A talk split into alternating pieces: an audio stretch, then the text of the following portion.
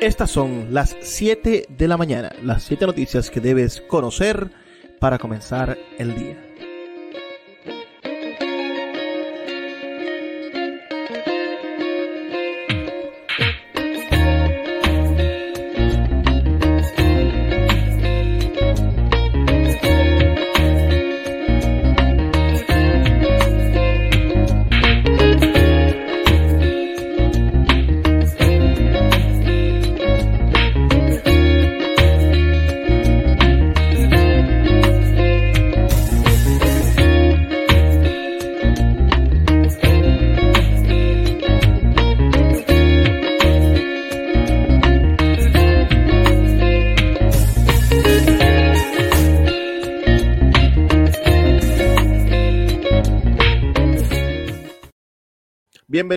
A las 7 de la mañana, las 7 noticias que usted necesita para comenzar el día. Soy Luis Peroso Cervantes, quien trae este espacio a través del el canal de YouTube de Juan Carlos Fernández, mi amigo, el canal de YouTube de La Tercera Voz y mi propio canal de YouTube, Luis Peroso Cervantes, en YouTube todos los días en vivo.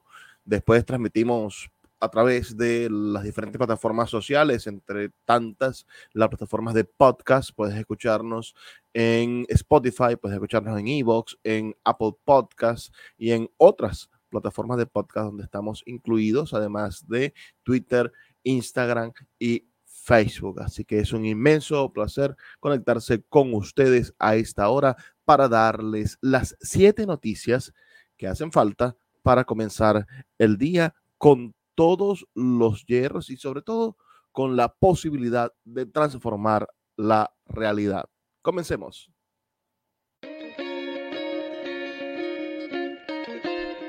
Sintonizas las 7 de la mañana, las 7 noticias que necesitas para comenzar el día. Síguenos en nuestras redes sociales, arroba extremadamente en Instagram y en Twitter. Sigue las redes de la tercera voz. 3 era voz en Twitter, Instagram y Facebook. También puedes seguirnos en nuestro canal de YouTube, Luis Peroso Cervantes.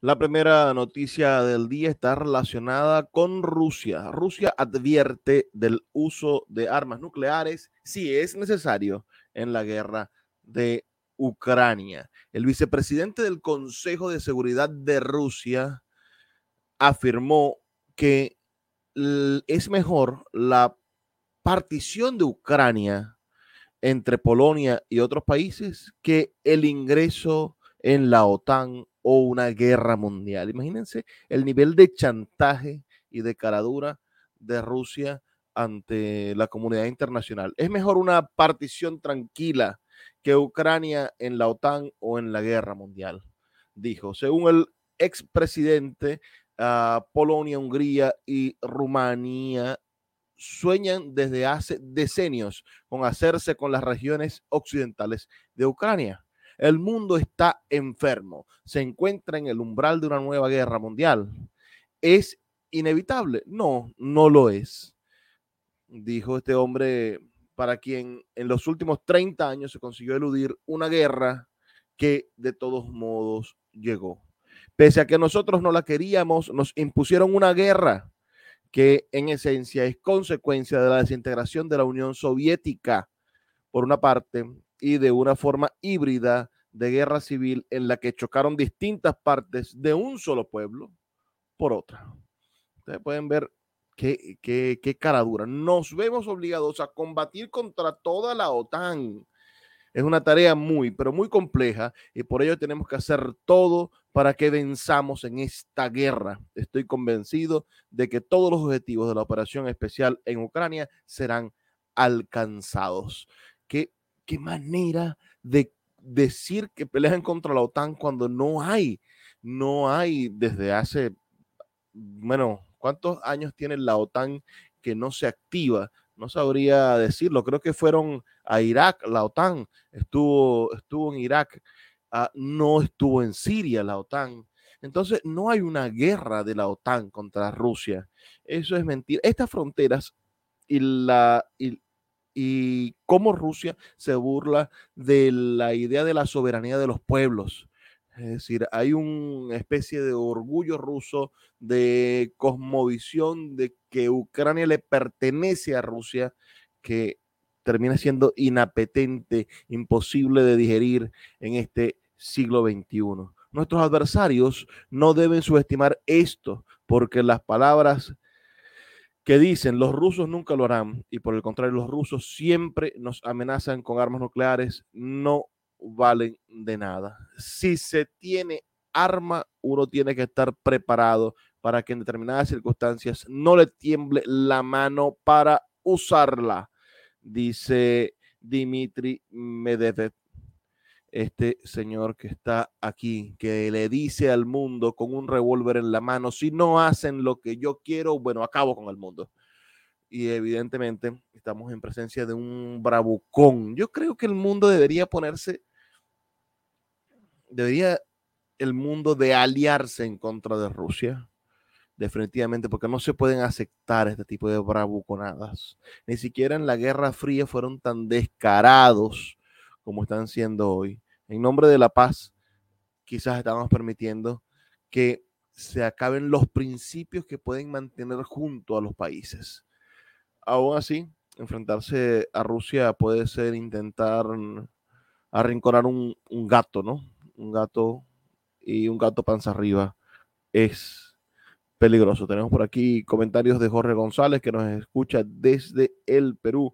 Putin es un maniático no parará hasta alcanzar su objetivo. Estoy completamente de acuerdo en que Putin es un maniático, pero nosotros no podemos poner la seguridad del mundo en manos de un tipo que mañana de verdad le dé la gana de lanzar bombas nucleares contra Ucrania, contra Polonia o de provocar a Estados Unidos, etcétera, etcétera, etcétera. Es un desquiciado con demasiado poder. No podemos permitirlo.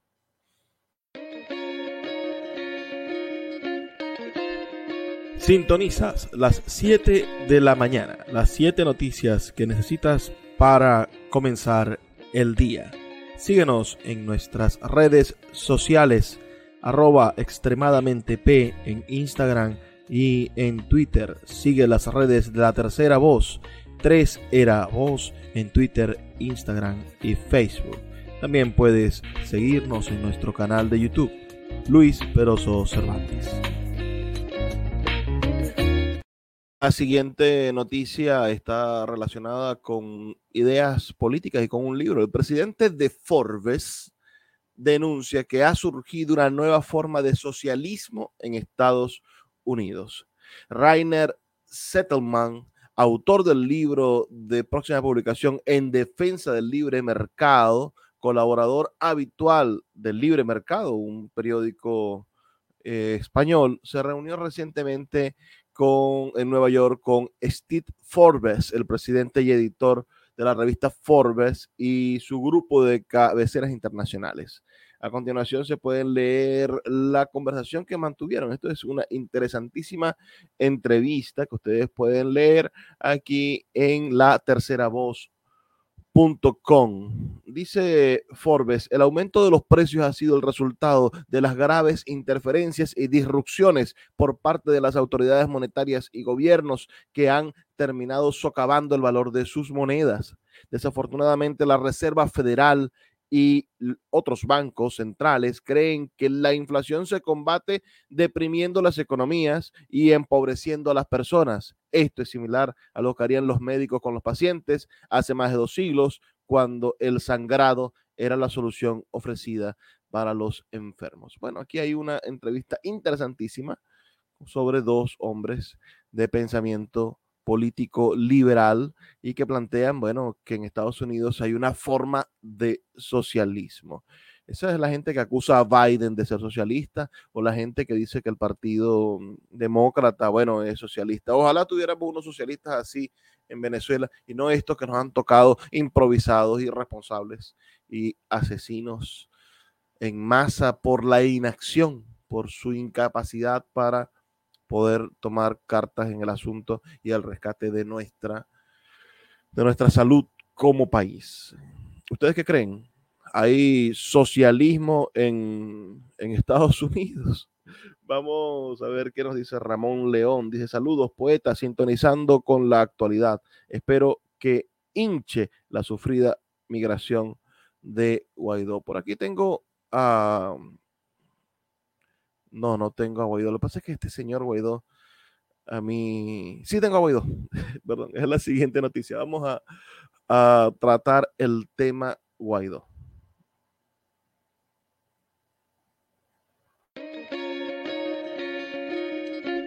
A esta hora sintonizas las 7 de la mañana, las 7 noticias que debes conocer para comenzar el día, con Luis Peroso Cervantes.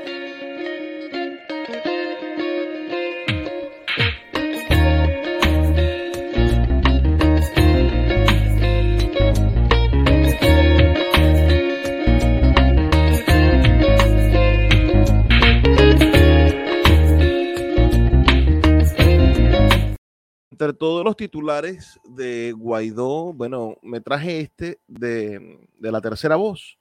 Estados Unidos confirma que ayudó a Juan Guaidó a salir de Colombia, porque ayer Petro utilizó sus medios para llamar mentiroso a Juan Guaidó. Juan Guaidó acusó a Colombia de haberlo expulsado y periodistas como Carla Angola empezaron a decir que de qué manera podría haber seguridad eh, para los migrantes colombianos si apenas llegó Guaidó no se le dio asilo político en Colombia, es decir, un montón de, de lucubraciones y ataques contra el gobierno Petro. Uh, y también hubo, bueno, los ataques contra, contra Chuo Torrealba, que hizo un análisis, bueno, muy bien hecho con aquella foto de Guaidó viniendo de, del aeropuerto de Chubo dice, bueno, aquí hay un ejemplo, el que decía, estamos bien, bueno, estamos bien, llegó bien a, a Miami. Esto, esto sin duda es el colmo del descaro político, el de Juan Guaidó. Es un hombre que hasta hace dos semanas se proclamó como precandidato presidencial a las primarias y que hoy deja acéfalo a su partido. Es un hombre que además juró que nunca iba a salir del país, que prefería estar preso y que hoy, bueno, está en los Estados Unidos y dejó a su familia en Venezuela. Si hubiese sacado a la familia primero y después él hubiese salido, habría para mí tenido un, un sentido heroico diferente. Pero llegó a Estados Unidos y estoy muy preocupado por mi mujer y por mi hija. Eh, ¿Qué haría un buen padre? Primero pondría a su mujer y a su hija a resguardo. El gobierno de los Estados Unidos confirmó este martes que ayudó al dirigente opositor Juan Guaidó a salir de Colombia mientras que las fuentes, bueno, uh, del, del, periodismo mayamero venezolano, bueno, informaban que había sido el propio Petro el que le había comprado el pasaje y lo había sacado de Colombia. La administración de Joe Biden no aclaró si llegó a pagar por el pasaje de avión para que viajara a Miami, tal y como afirmó el canciller colombiano Álvaro Leiva. Juan Guaidó cree que está amenazado, cree que está amenazado. Me encanta el verbo que utilizaron y salió de Venezuela. Le ayudamos a que continuara con su salida a Estados Unidos, explicó un alto funcionario estadounidense a agencias informativas, quien dijo no poder hablar sobre si el venezolano ha pedido o pedirá asilo en Estados Unidos. Esa es la verdad de Juan Guaidó. Miren, este señor es el ejemplo de cómo el, siglo XXI puede devorar un liderazgo y lo que es un liderazgo de redes sociales. Él decía, cuando tenía 18, 19 años y estaba en las guarimbas del 2000, del, del, creo que era de principios, las primeras manifestaciones, él decía en el 2010, 2011, no recuerdo, que él quería ser el primer presidente tuitero de Venezuela bueno, fue un presidente de redes sociales. Yo siempre critiqué mm, las maneras en las cuales se aducían tener un gobierno, pero no ejecutaban medidas gubernamentales. Y después hay algo terrible en, en el saldo de la presidencia interina de Guaidó y es que esa presidencia interina, aun cuando la constitución ya no habla del financiamiento del Estado para los partidos políticos, esa presidencia interina instituyó el los partidos políticos parasitarios. Y el mejor ejemplo fue lo que hicieron con Voluntad Popular, al convertir a Voluntad Popular en una nómina de personas que cobraban dinero para hacer política, bueno, sentenciaron a muerte ese partido. Hoy sus militantes saldrán en desbandada porque no tienen líder, porque Leopoldo López abandonó al, al partido, porque Guaidó se fue del país les queda Superlano, un hombre inhabilitado, no puede ser candidato presidencial a las primarias y evidentemente no tiene el liderazgo suficiente, está amenazado y está, está señalado por, por el cucutazo, por todos esos actos de corrupción que se llevaron a cabo con el dinero de los venezolanos para la ayuda humanitaria. Entonces, hoy vemos cómo se repiten los vicios de la política venezolana y cómo este muchacho que tiene menos de 40 años, hoy envejecido, bueno, pasa a ser parte de la colección del radicalismo opositor en Miami, que puede ser tan nocivo para los procesos de paz y la construcción de diálogos como lo es el cubano mayamero es decir, el cubano mayamero no quiere que en Cuba haya un cambio político, una transición pacífica, no quiere que haya diálogo con, la, con quienes gobiernan en Cuba, sino que quiere que derroquen al gobierno cubano y que se instaure para fuera de sangre y fuego una, una, un nuevo régimen y en ese sentido, bueno, olvidan que ellos están muy cómodos en esta orilla de Miami mientras los que van a sufrir, mientras los que van a pasar necesidades, mientras los que van a poner el pellejo y se van a morir son los que están en el territorio cubano. Es muy fácil pedir una revolución armada, una toma del poder violenta desde Miami, cuando los que se van a morir son tus hermanos, los que van a pasar necesidades, los que van no van a tener electricidad, los que van a padecer el clima de la guerra, son quienes están en Venezuela. Es verdaderamente lamentable que haya llegado, bueno, la democracia a estos extremos. Por aquí Jorge nos comenta, Guaidó está evadiendo su culpabilidad, siempre tiene una salida. Hay otra cosa, yo hice un chiste en Twitter, yo, porque esta fotografía que puso Chuo decía, nuevo concepto de gobierno de transición, el hombre caminando por el pasillo del aeropuerto Mayamero. Así que sigamos con las siete noticias de esta mañana. A esta hora sintonizas las 7 de la mañana, las 7 noticias que debes conocer para comenzar el día, con Luis Peroso Cervantes.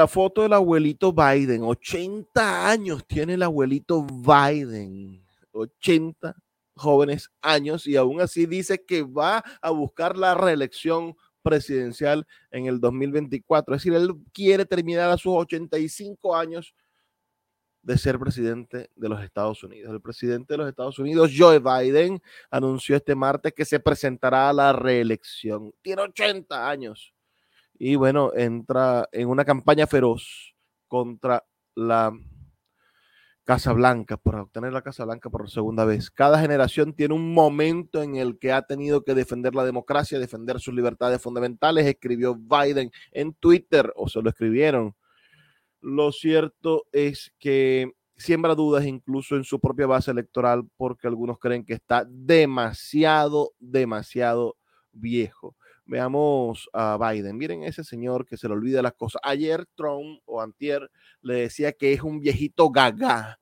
Y entonces tenemos a otro hombre de casi 80 años como Trump peleando con este señor de 80 años. Me recuerda muchísimo cuando uno analiza uh, de manera superficial la política venezolana de los 90, esa pelea intestina entre Carlos Andrés Pérez, un septagenario, un sextuagenario, con el, señor Rafael Caldera, un par de egos, que es lo que hoy se presenta, el ego de Biden contra el ego de Trump, sin importarles, bueno, las generaciones de relevo y la construcción de nuevos liderazgos. Ojalá, y aquí me atrevo yo a hacer algún tipo de, de predicción. Ojalá gane las, las primarias presidenciales en el Partido Republicano John DeSantis y sea presidente de los Estados Unidos, a pesar de ser un conservador, porque es terriblemente conservador John DeSantis, y se mete con, con Disney y ataca a Disney.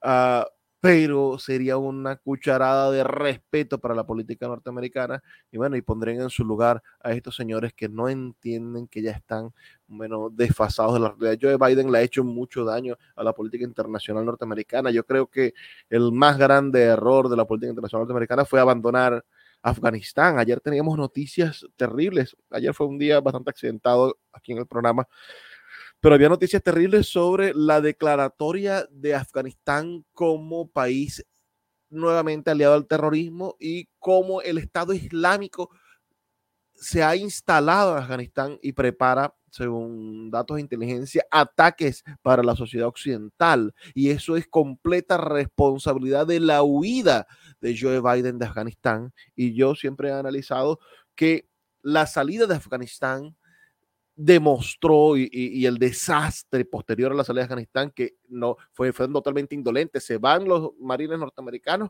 e inmediatamente comienza una masacre y una revuelta civil y le importa muy poco a Estados Unidos lo que suceda y además silencian para siempre los casos de violencia que siguen sucediendo en Afganistán hasta el momento. Pero esa salida de Afganistán fue la medida que le dio libertad a Putin de hacer lo que quisiera con Ucrania. Es mi punto de vista. Este hombre no debe ser reelecto en los Estados Unidos. Qué lástima que no votó allá, porque si no hiciera campaña en su contra. Por aquí tenemos otro comentario de Jorge, como debería ser la pura realidad. Sigamos con las siete noticias de esta mañana. Ya volvemos con más de las 7 de la mañana las 7 noticias que necesitas para comenzar el día con Luis Peroso Cervantes.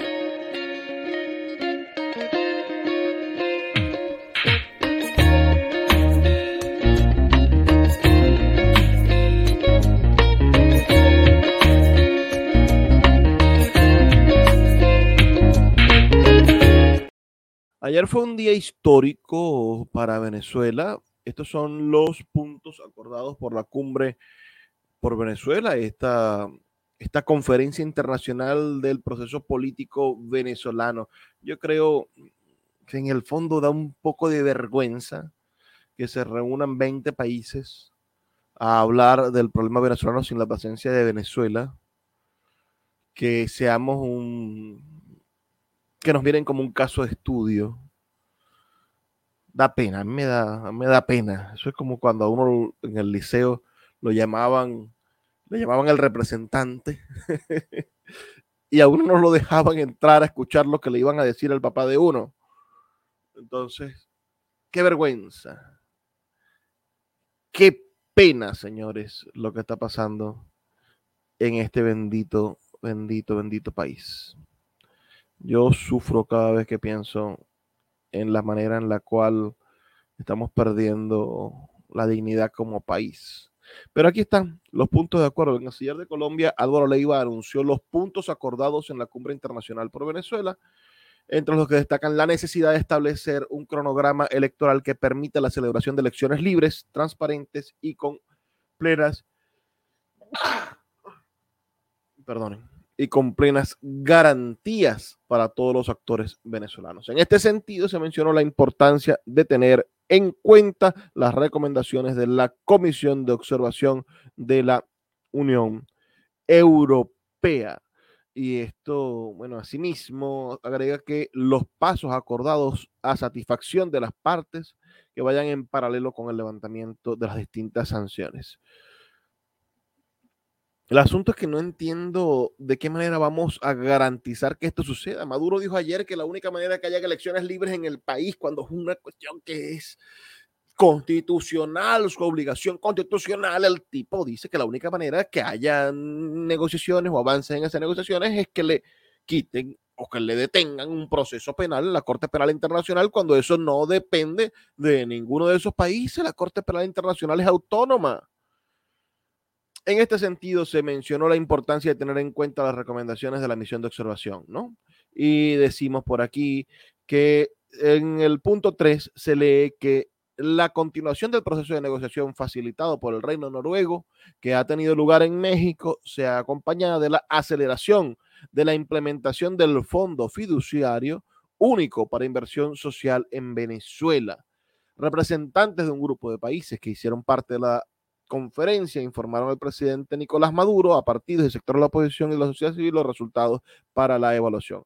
Entonces, son tres puntos. Se reunieron ayer y gastaron todo ese dinero para tres puntos fundamentales. El primero, que hayan elecciones eh, basados en las recomendaciones de la Unión Europea. El segundo, que a medida de que Maduro haga su obligación, que es garantizar, bueno, que haya un proceso constitucional en Venezuela, a medida que cumpla, de que haga la tarea, le vamos a dar unos caramelitos. Es decir, vamos a estar impulsando en la comunidad internacional la ayuda a, que Maduro de, vuelva otra vez al mercado internacional, a vender su petróleo, obtenga acceso a las divisas represadas, etcétera, etcétera, etcétera. Y el tercer punto es que van a intentar desarrollar ese fondo de ayuda social para Venezuela porque tenemos mucho dinero represado y ellos como buenos tíos, como buenos uh, entes tutelares, entonces van a decir, vamos a poner aquí este dinero, pero este dinero no es para ir de rumba, este dinero es para que usted repare sus hospitales y lo vamos a estar vigilando con su dinero. ¿Qué, qué nivel de dependencia tenemos y qué, qué, qué absurdo que, que Venezuela termine entregándole a países extranjeros su propia independencia. Esto no tiene nombre, señores, no tiene nombre, es inédito en la historia de América y estamos siendo testigos de esta barbarie. A esta hora sintonizas las 7 de la mañana, las 7 noticias que debes conocer para comenzar el día, con Luis Peroso Cervantes.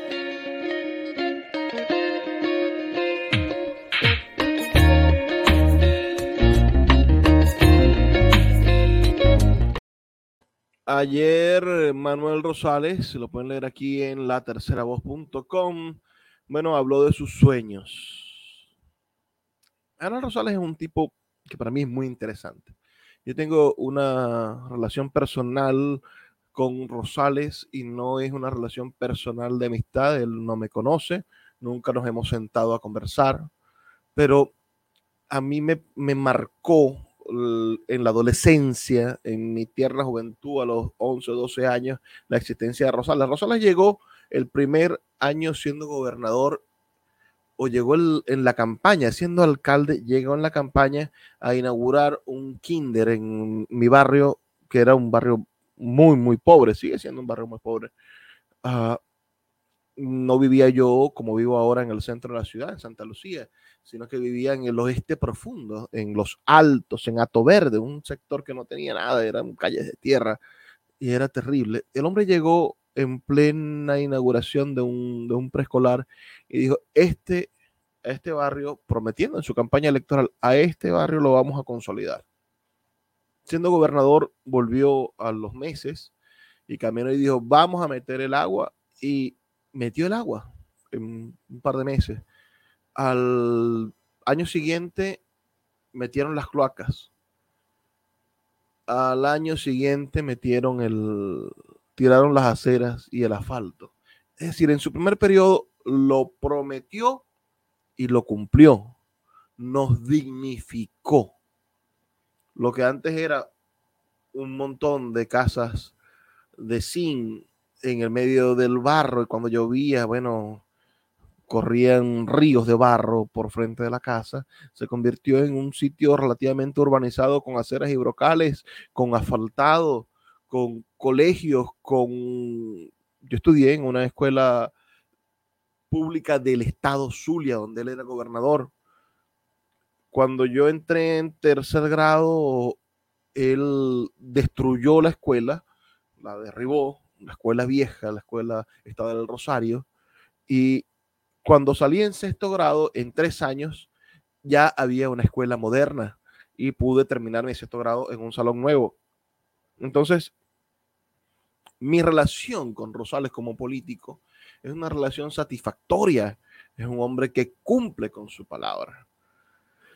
Hoy, bueno, quizá estoy un poco alejado de la política de Rosales, sobre todo de los personeros que están a su alrededor y del mundo de la cultura, porque siento que, que bueno, que no están haciendo las cosas bien, lamentándolo mucho.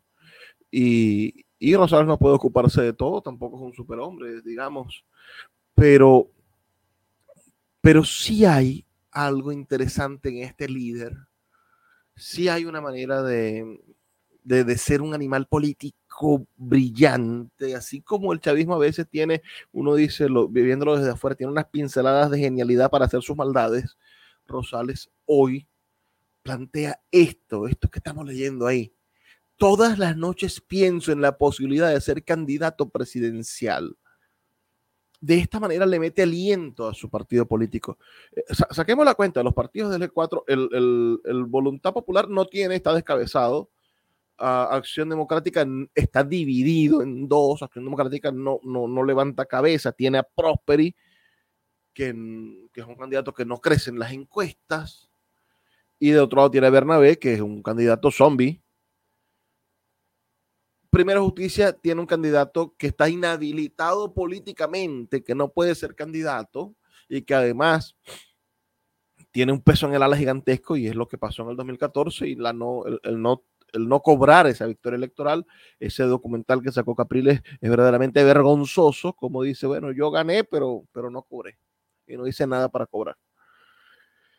Y del otro lado está un nuevo tiempo, el otro gran partido del país, y Rosales no se no se decide a lanzarse. Entonces, ninguno de los grandes partidos tiene candidatos. Los que pueden garantizar con una maquinaria electoral que se cuiden los votos, que hayan testigos de mesa en cada mesa del país, que es lo único que va a permitir que ganemos las elecciones, no tienen candidatos. Entonces, esta crisis política se esta crisis política se evidencia como, como una locura, como una manera de, de, que de verdad estamos descabezados, no tenemos liderazgo. María Corina Machado, bueno, ustedes saben que, a mí no me termina de simpatizar ese lenguaje violento, esa, esa toma del, del, cielo por asalto, esa manera absurda en la que ella quiere, eh, para bien o para mal, bueno, no generar procesos de transición. Nosotros necesitamos una transición, según creo, no una toma violenta del poder.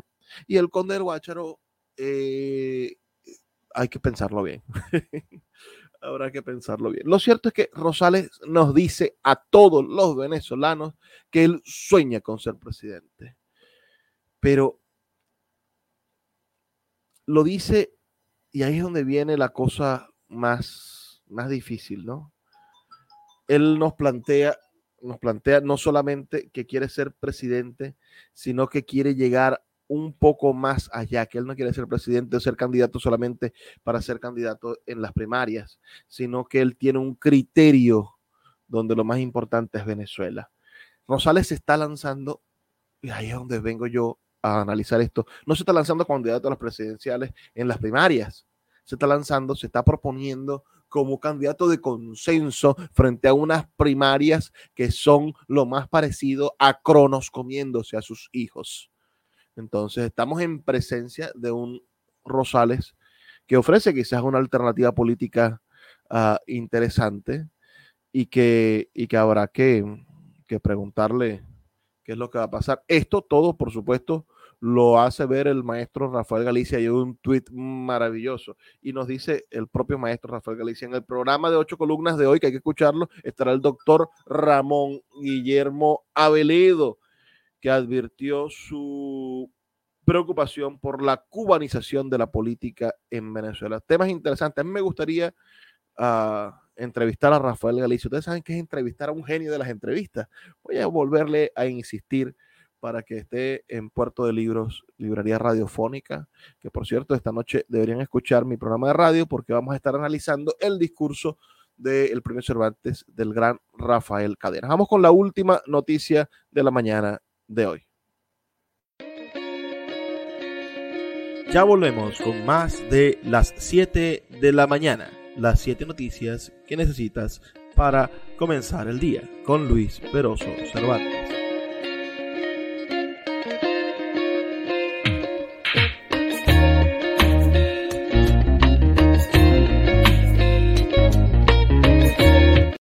La tercera voz nos presenta esta noticia. Renovar la cédula se vuelve difícil para los adultos mayores en La Guajira.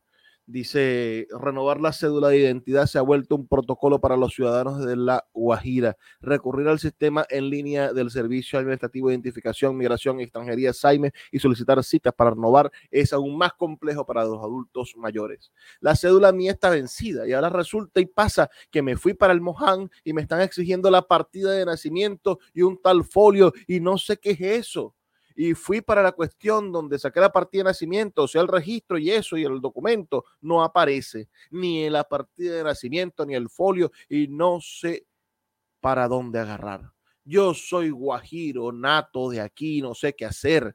¿Qué puedo hacer yo con mi caso como guayú? Tengo 58 años y no doy para eso, dice Segundo Palmar a Radio Fe y Alegría. Es absurdo que el Saime no tenga manera de de, crear mecanismos para que personas como un guayú, es decir, casos especiales, que personas que no tienen a la mano la partida de nacimiento puedan desarrollar, bueno, su, su derecho a la identidad, así como es absurdo que digan que van a cobrar la cédula, eso es anticonstitucional.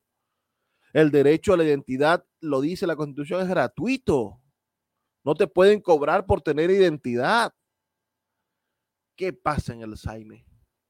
¿Será que Hugo Cabeza dejó la mano peluda de la corrupción dentro del Saime y ahora quieren sacarle no solamente los cientos de dólares que le sacan a los pasaportes, sino también que quieren convertir a la cédula y a la identidad del venezolano en una manera de chantaje? Hay que estar atentos porque está en peligro la identidad del venezolano. Con esto termino el programa de la mañana de hoy. Los invito a que nos escuchemos el día de mañana y recuerden que solamente siendo ciudadanos informados podremos transformar la realidad. Salimos en vivo por el canal de YouTube de Juan Carlos Fernández, por mi canal de YouTube Luis Pérez Cervantes, que los invito a seguir, y por el canal de YouTube de La Tercera Voz. También salimos por, inmediatamente vamos a salir por las redes sociales, por Facebook, por Instagram, por Twitter y por las plataformas de podcast. Si nos escuchas en alguna de estas plataformas, por favor, síguenos, dale me gusta y califica el programa de la mañana de hoy. Que sean verdaderamente muy felices y que intenten transformar lo que puedan, porque ciudadanos informados son ciudadanos armados de conocimiento.